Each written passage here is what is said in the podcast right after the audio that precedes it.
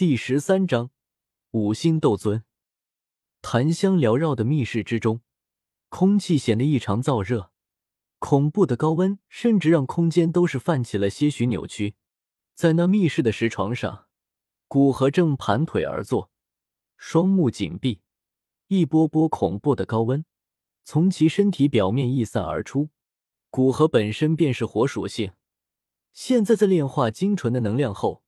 其体内火属性能量激增，使得哪怕他没有使用异火，其身体表面的温度也达到一个可怕的地步。不过，他现在的心神已经尽数沉浸在体内那实力提升的快感之中，在炼化经脉之中所充斥的能量后，每时每刻，实力都以一个能感知到的速度在不断往上升着。哪怕四星斗尊巅峰与五星斗尊之间的，也需要极大的能量才能晋升。但在古河不断的炼化下，两者之间的距离也在不断的缩短着。在古河坚持不懈的炼化下，一股无形的波动突然自古河体席卷而出。若不是古河在密室表层布下的空间屏障，恐怕现在密室已经成为一片废墟。但尽管如此。空间屏障也是不断的波动，随着无形的波动传出，古河的气息突然犹如火山喷发一般，猛然暴涨起来，几乎瞬间便捅破四星斗尊与五星斗尊的那层阻碍，晋升到五星斗尊。在古河晋升五星斗尊后，其体内的能量并没有被完全炼化，还剩下小半，所以其气息在晋升五星斗尊后。并没有回落，还是以一个坚定的速度继续往上攀升着。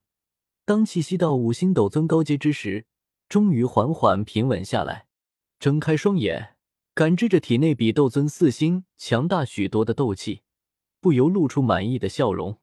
斗尊之间，每一星的差距都是极大，要不然，晋升斗尊的这些天之骄子也不至于为了提升一星的实力。要闭关五年甚至十年的时间，就这都还算是好的，毕竟还有进步。那些几十年没有丝毫寸进的斗尊强者更惨，完全看不到希望。已经晋升成功，古河走出密室。此时，雾卫被古河派出去交换药材的丹火阁长老都已经回来，在知道古河闭关而出，顿时都恭敬的来见古河。这是我交易到的万年冰灵果。据说可以炼制八品三色丹雷冰心丹，这是我交易到的一幅反命丹药材。我只交易到一枚七阶魔核。五人纷纷拿出在附近城市交易的药材，古河接过药材，对五人鼓励一番，算是将以前他们反对他成为副阁主一事接过，接纳了他们。当然，以后要想得到他的青睐，还要看他们的表现。而在接过五人上交的药材后，古河又去临海城三大家族所提交的学费，倒不愧是数百年的家族，还是丹玉这种每一代都有着七品炼药师的家族，其收藏之丰厚，让古河有些后悔放过他们，而不是直接去杀人，从而一夜暴富。三大家族光是所送的炼制八品丹药的药材，便足足有六副，尽管都是两三色丹雷的八品丹药药材。但也可以看出他们的底蕴。至于炼制七品丹药的药材，更是足足有十八副，让一辈子都没见过这么多高级药材的古河暗暗流口水，并对他们的态度很是满意。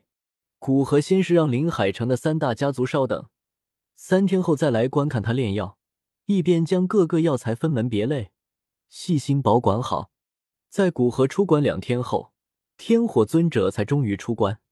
感知到天火尊者的修为，古河心中暗道好险，一边为天火尊者感到高兴。此时他已经五星斗尊巅峰，再进一步便是六星斗尊，真正脱离大众级别的斗尊。六星斗尊算是斗尊阶段的一个分水岭，到了这个地步，敌人的数量已经很难影响到他了。此时一个六星斗尊打十几个初入斗尊的强者都不是问题。药老，恭喜实力恢复。古河脸上带着笑意，对出关的天火尊者道：“还是多亏了你的丹药，不然要恢复到这个实力，哪怕有一次的修炼经验，也至少需要十年的时间。药老眼中流露出感激，真心实意道：“举手之劳罢了，不知道药老大概什么时候可以晋升六星斗尊？”古河摆摆手，倒是对天火尊者进一步的晋升感到极为好奇。若是天火尊者晋升六星斗尊，那么哪怕没有他出面，短时间内将丹火阁提升到四格那般，相当于明面上中州一流势力，都是可以做得到的。毕竟四阁不仅阁主是斗尊强者，而且都经营了数十年之久，方才晋升一流势力。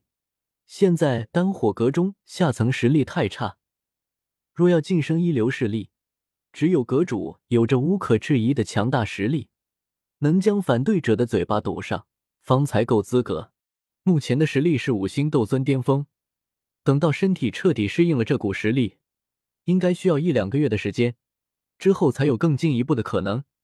以我估计，大概在一年左右。天火尊者想了想。给出一个大概的时间，古河点点头，知道若不是天火尊者原本就是六星斗尊，对晋升所需要的能量和条件都有所了解，还真不一定能知道自己下一星的晋升时间。而他现在能给出一个大概的时间，已经很了不起了。好，我会再炼制一些斗尊修炼用的辅助丹药，争取让你尽快晋升六星斗尊。心里暗暗嘀咕，自己也要努力。不然真要落下了。天火尊者虽然不知道为什么古河那么迫切想要他晋升斗尊六星，不过能提升实力，对他来说也是一件好事，所以点头道：“那就麻烦小友了。”古河想起天火尊者成名数百年，说不定可能知道虚空雷池，又问道：“药老，你是否知道虚空雷池？便是一处雷霆凝聚之处。”看古河面露期待的目光。天火尊者仔细想了想，语带歉意道：“抱歉，这个地方我没听说过。